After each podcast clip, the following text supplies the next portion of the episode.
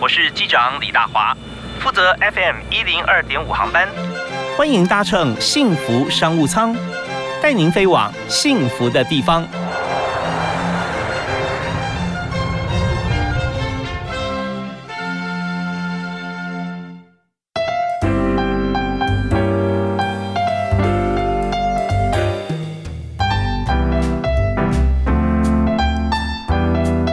各位听众朋友，大家好，又到下午五点钟，欢迎您锁定 FM 一零二点五，收听幸福电台下午五点到六点的幸福商务舱，我是主持人李大华。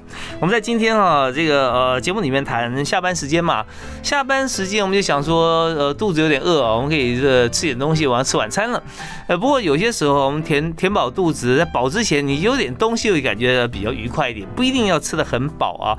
那今天我们谈的就是健康的饮品。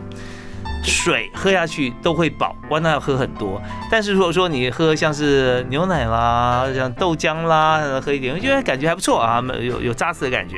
那我们今天介绍，既然是谈企业经营，我们谈一些新的方向啊。我们谈的是植物奶啊，用坚果做成的饮品。那这方面现在有很多，那我们来谈谈看，在这个产业里面，我们怎么样来用心经营，如何来创造利润？还有就是说，在经营的 mega 上面有哪些呃，让大家你知道有有需求哈，才会。拓展生意嘛，怎么样来看到这个客户的需求？所以，我们今天邀请的来宾是职人良心的创办人哦，共同创办人之一，也是。呃，大声说自己是奸商的徐敬堂，嗨，大家好，大伟哥好。对，呃，你是最有良心的奸商，是没错。这个奸商是什么商呢？呃，就是卖坚果的商人。对，对，卖坚果啊非常坚硬哈，呃，铁石的坚果，但是非常柔软的心肠啊。是啊。好，那我们今天谈敬堂的产业，我发觉说，你你现在推出来新的这个呃职人良心，粮是粮食的粮食的粮，植物的植啊，粮食的植。人良心，那低温细化植物奶是。啊，那它是拿什么做的？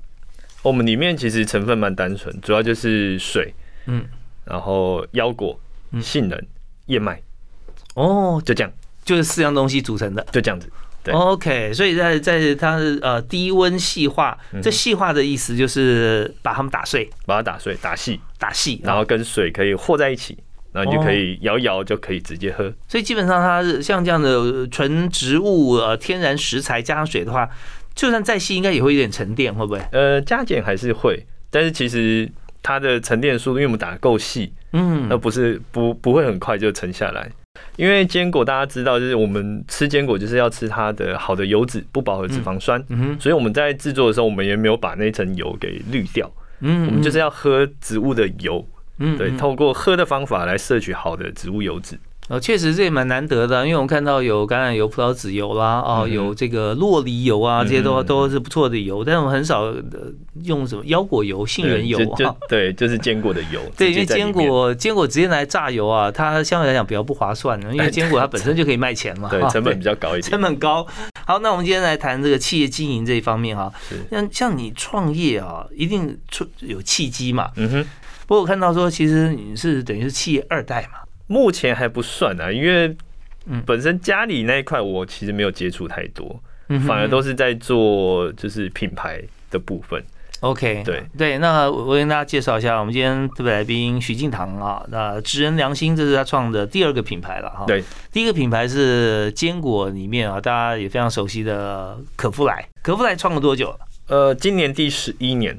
哦，对，其实可夫莱这个呃开始啊，普遍啊铺货啊，也差不多是呃五六年时间吧，差不多，差不多那个时候，一开始就是门市经营而已。那种那坚果，我们最重要一点就是干燥，然后呢还有一点哈，你吃坚果的时候，我自己也讲，你要帮我们分析分析一下，是就是原味或者加一点糖，或者有一些标榜海盐，嗯哼，要很细的盐啊，那这三种有什么不同啊？以我们可夫莱自己的观念，就是其实吃坚果，你就是吃它的原味、原始的风味。因为坚果的种类很多，核桃、腰果、杏仁、南瓜子、开心果、夏威夷豆等等之类，品类非常多。那其实每一种坚果都有它天然的原味。那尤其像哦，比如说像腰果，OK，我们的腰果原味腰果吃起来就蛮甜的，那是因为它里面的淀粉啊转换什么，所以你吃起来甜甜的。有消费者甚至怀疑说：“哎，你们这是有没有加糖？” 其实我们完全没有。嗯，OK，所以其实吃坚果。你应该要吃到它天然的风味，那当然有时候可能口味上还是想要稍微调整一下，那我们也会有出有加糖的。那像我们自己就是主要以蜂糖为主，嗯那因为蜂糖相对起来它还是对人体比较健康一点，嗯，对，所以我们是加天然的蜂糖。最后也有提到就是海盐啊，或者是有什么玫瑰盐啊、盐盐，是如果在口味调整上。要让它的适口性更好，那我觉得是 OK 的。但自己会比较不那么建议，是因为我们每天三餐的摄取，其实钠都已经够了。没错，而且天然的食材里面都有钠含量。嗯，所以我会呃，像我自己就。没有吃太咸，嗯，因为就是吃太咸，可能就会会水肿还是什么的。是，是，因为盐在身体里面会把水抓住，不要让它排出去。是是是，没错。所以呃，如果你今天真的吃坚果是为了可能养生健康，补充一些营养，那我会建议吃原味的就好。但如果是要配啤酒啊什么 开心的，那我觉得那个都 OK。对，他再怎么咸，你也会觉得没有盐水是是是是。OK，好，这是给大家这些呃专业的建议，因为从这个父执辈开始就是做坚果生意嘛，曾经在这个迪化街是八成都是你们家的货，哎，将近将近八成，曾经曾经了哈。对，好，那我们今天第一首歌，我们还是要请今天特别来宾来推荐。像我加入一个社团，然后他常会要我们就是用一首歌，嗯，来代表你的心声，或者是要讲你自己想讲的话。那我我那时候我选的是那个五月天的《拱狼》。哦，为什么你你他表达什么样的心声？因为他他就讲，就是你有自己的想法，你有想要自己想要走的路，但是在这个道路上可能会很多人不认同啊，或者是很多阻碍，但你就是要维持你的初衷，嗯，然后就是真的尽力把那件事情做到。所以我我我那时候我就选了《拱狼》这首歌。OK，对，所以呃，今天你也同样选这首歌跟大家来分享。是啊，是啊，是。好啊，这确实啊，走这条路，我们稍后听完这歌回来之后，我们就要听那个之前的拱狼哈，呃，他到底碰过哪些的挫折，然后走出一条现在自己的路，然后怎么样突然就变得非常豁达跟聪明。好，好，我们听这首由今天特别来宾啊，徐敬堂，知人良心的创办人，他所推荐五月天的拱狼。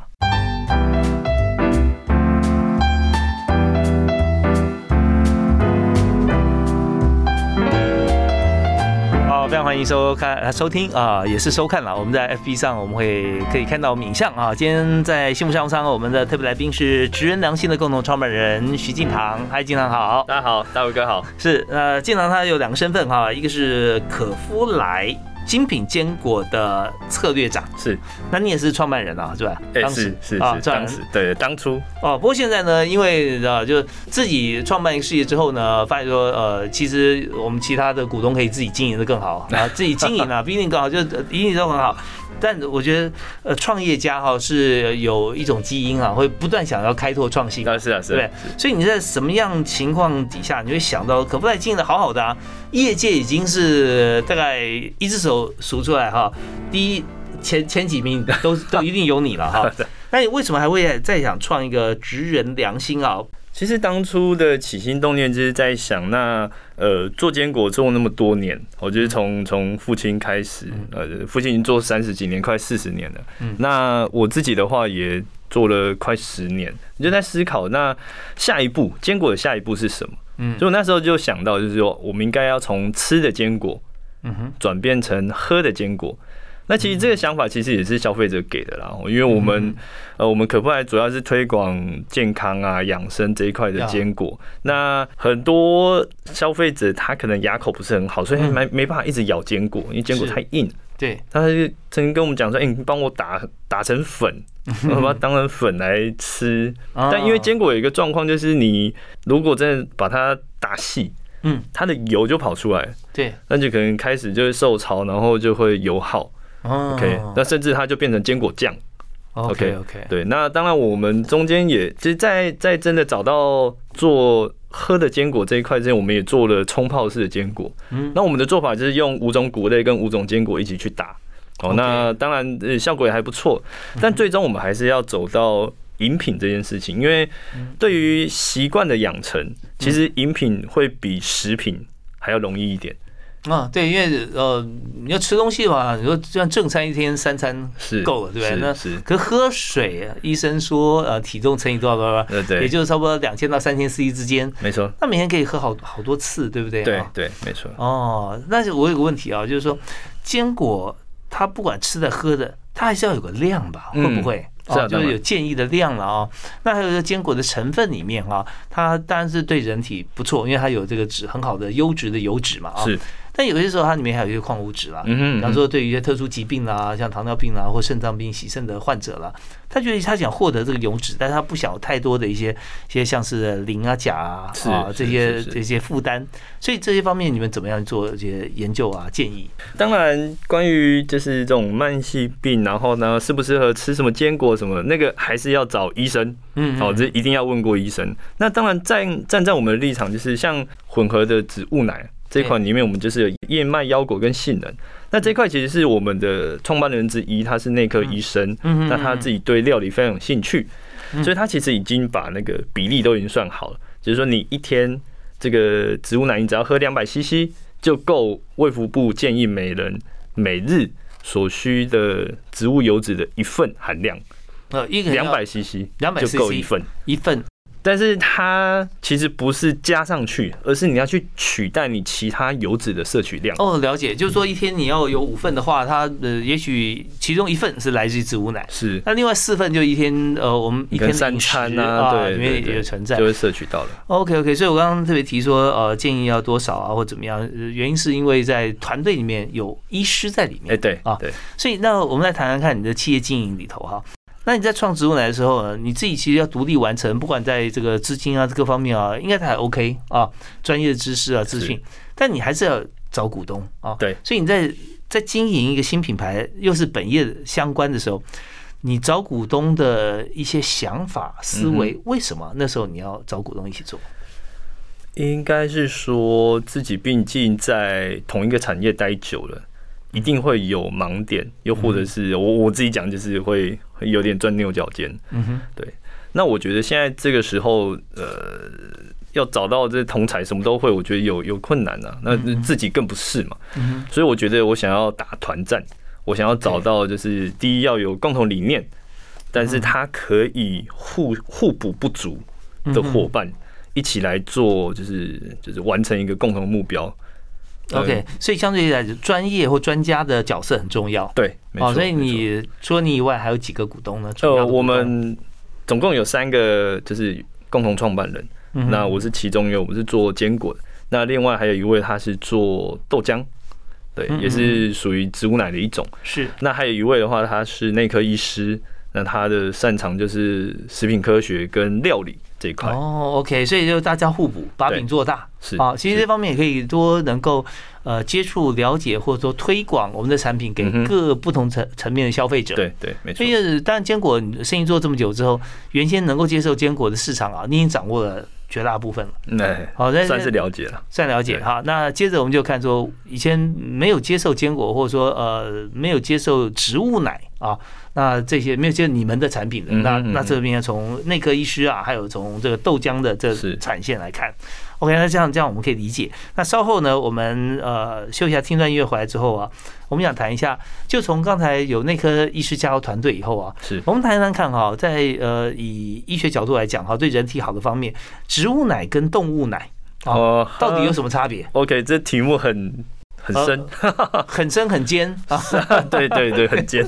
好的，我们就尽量来来平和的来讲这个问题。OK OK，好。还有就是植物奶哈，我们刚刚讲的是说有三样东西在里面，有燕麦、有腰果、有杏仁啊。那一般植物奶哈，大概它有总共有多少种原料种类？嗯，好，我们怎么样看待跟选择？OK，还有口味感觉怎么样？OK，我们休息一下回来谈。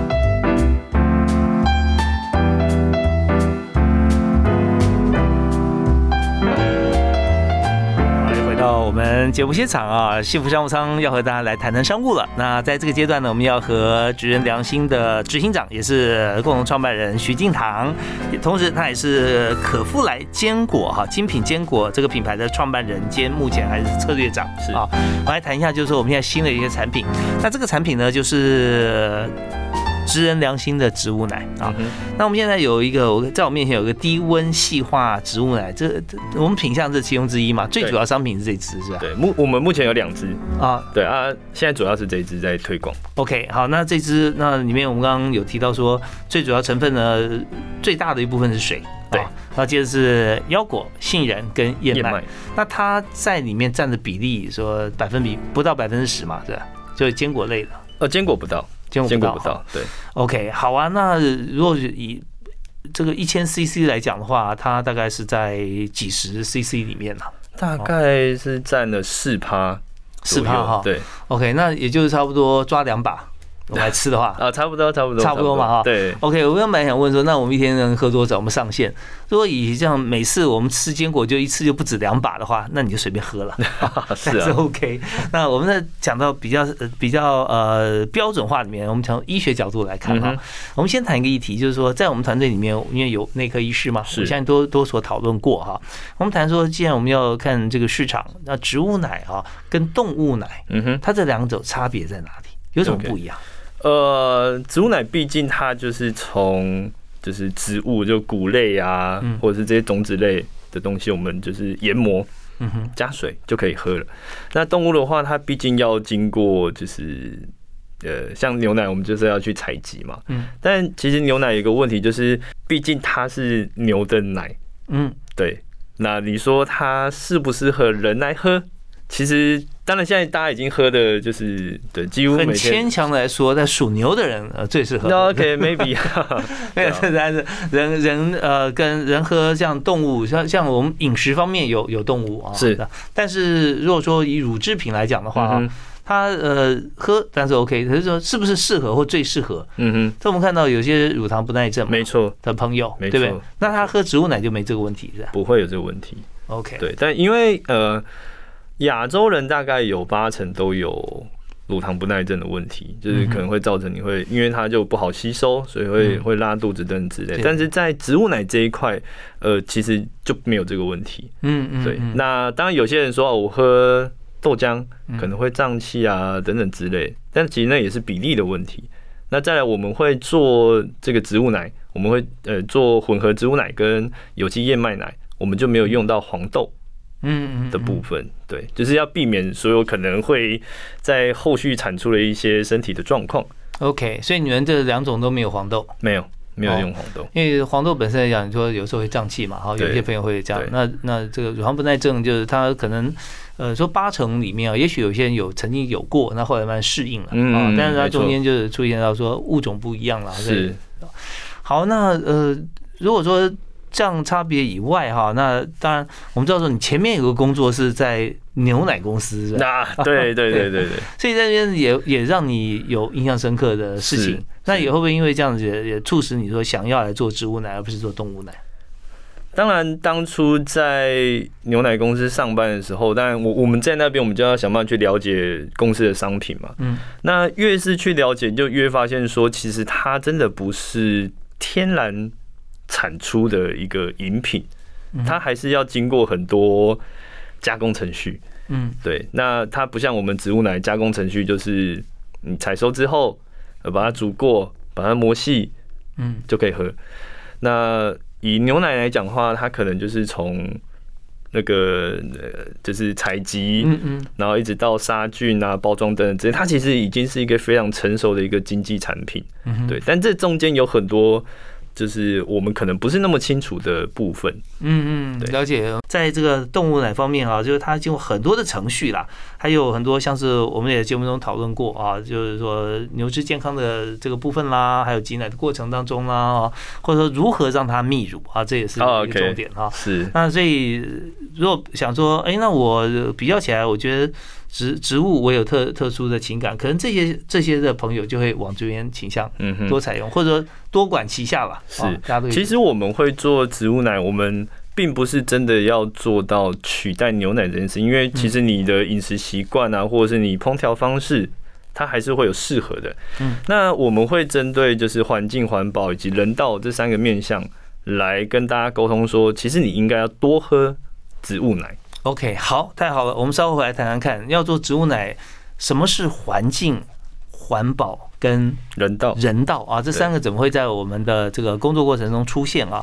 而且这边也刚呃经常说的一句呃说的一个部分非常好，就是说并不是要取代，嗯，而是各取所需了。是是。其实为什么这个呃动物动物奶、羊奶、油奶、牛奶到现在还是非常的这个呃让大家选择非常多啊，非常热烈，就是因为他们营养成分各方面不同阶段或不同的人他的所需要可以最方便取得。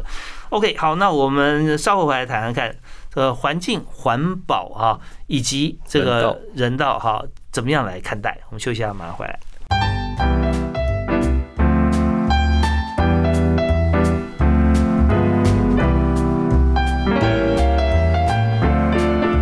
坚果，大家都有吃坚果的经验啊。从最基本在台湾吃花生啊，台湾花生是非常好吃的啊。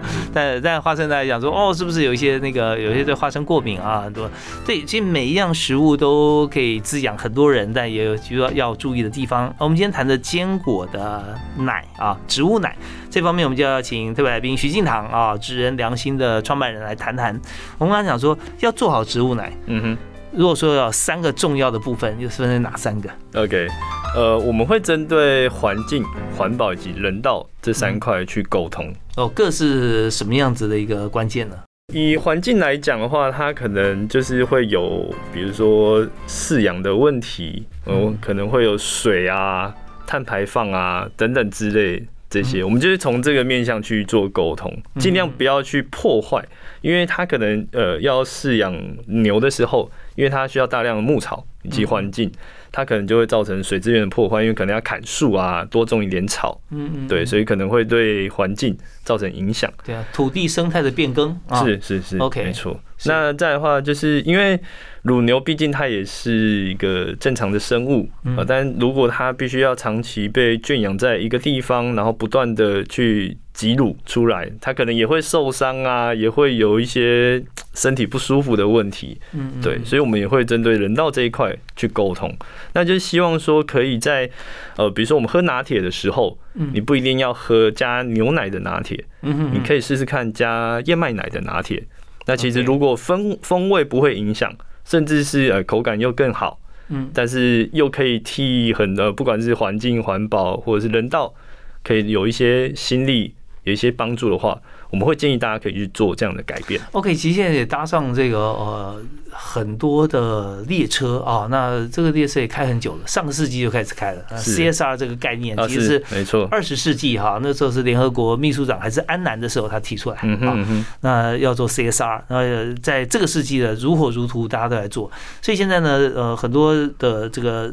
饮品啊，或者说欧美国家，他跟你合作的时候取用啊，说哎，我这杯咖啡，我这边拿铁啊，他所用的是植物奶，它也符合他某些公司它的需求了。是是。不过你刚讲说环境跟环保跟人道，环人道我们了解了哈，环境环保中间呃都有个环字啊，也觉得蛮像的，一般听起来，最大差别在哪里？它其实就是范围的大小。我们讲环境，它其实哦，比如说以碳排放来说，它可能影响到是整个地球。嗯，对。那环保的话，可能就是在当地，就我们怎么样就是做到呃水资源的保护，然后碳排放减少。哦，其实这是环境跟环保最大的差别。OK，所以在 CSR 之外啊，现在的 ESG 也顾到了啊，环境永续。是。我这边跟大家来再走个小岔路分享一下，就 ESG 这件事情，除了呃。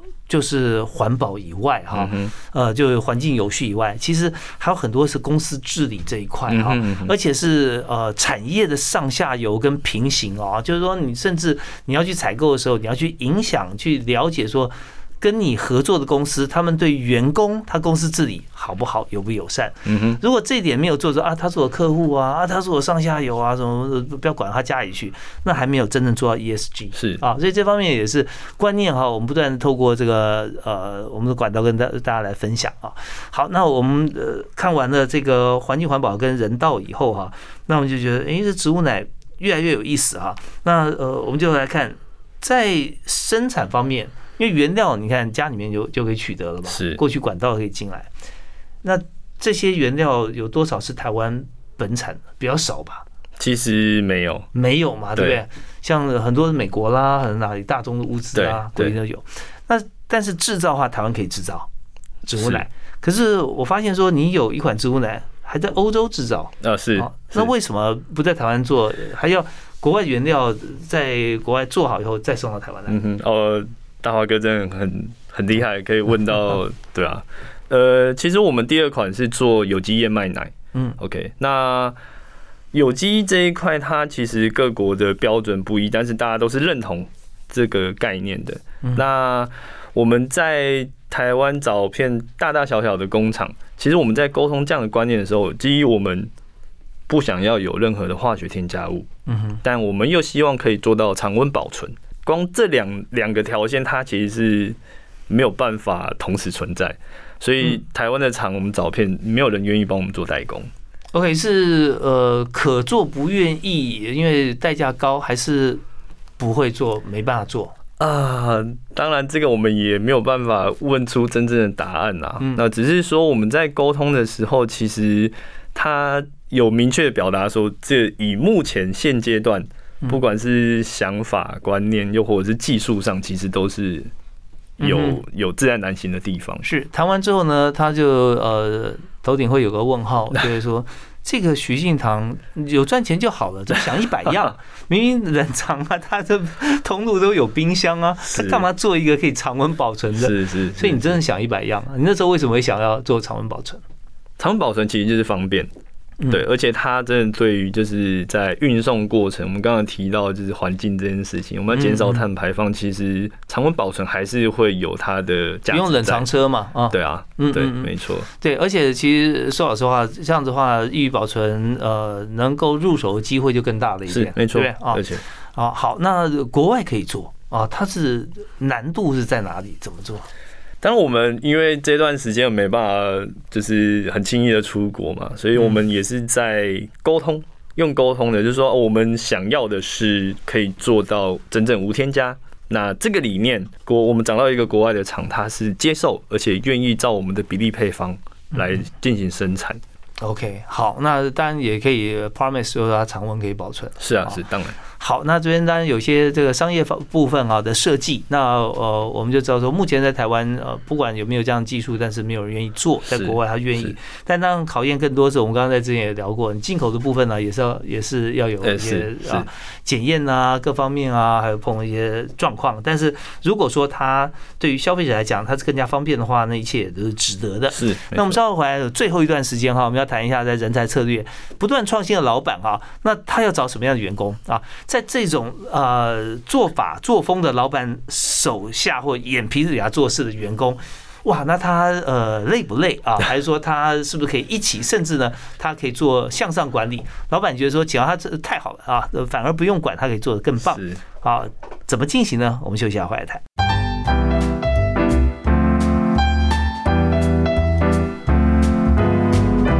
松的气氛跟音乐当中来喝一杯坚果奶，感觉还不错啊！所以我们今天要谈的是植物奶低温细化，就跟刚才我们在节目刚开始的时候一样啊，在任何时候啊，如果说尤其上上下班过程当中，就说哦可以吃点东西，让自己心情做一些改变。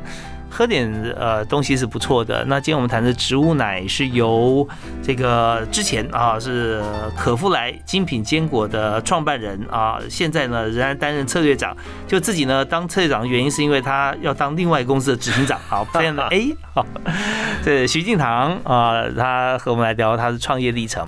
我刚想说，你看从坚果是这个家里面自己哈，在年幼的时候父亲就已经在做进口，然后自己来开创一个新的品牌呃可夫莱。然后现在再创个新的品牌啊，做植物奶啊，指人良心。就是谈谈在创业公司，你是一个呃惯性的一个创业家，你觉得你在选员工的时候啊，嗯，你要怎么选？有没有哪些过去有些员工他做了什么事情让你觉得说他真的很棒、很感动的？其实我觉得要让老板感动很简单，你只要让他知道说你是站在他那边，有替他着想，嗯，其实就会就会很感动了。当一位创业家的老板，你有常常感觉到这种员工出现吗？有，我觉得我运气不错啦。其实，在不同的阶段都有遇到真的很相挺的员工。哦，有没有一些故事可以跟大家分享？